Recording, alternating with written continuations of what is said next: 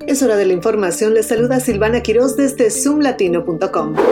Un exteniente de la policía de Prince George County, Maryland, fue condenado a 16 meses de prisión por evasión de impuestos. Edward Scott Finn, propietario de una empresa de seguridad privada, admitió haber subdeclarado más de un millón de dólares en ingresos y utilizar fondos empresariales de manera fraudulenta. Además de la prisión, deberá cumplir dos años de libertad supervisada y pagar la restitución completa de los impuestos evadidos. Finn había sido miembro de la policía desde 1995 hasta el 2000. 2021.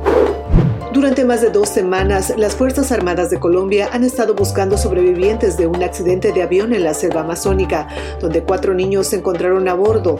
El presidente Gustavo Petro anunció que los niños fueron encontrados con vida, pero luego eliminó el tuit al no tener confirmación oficial.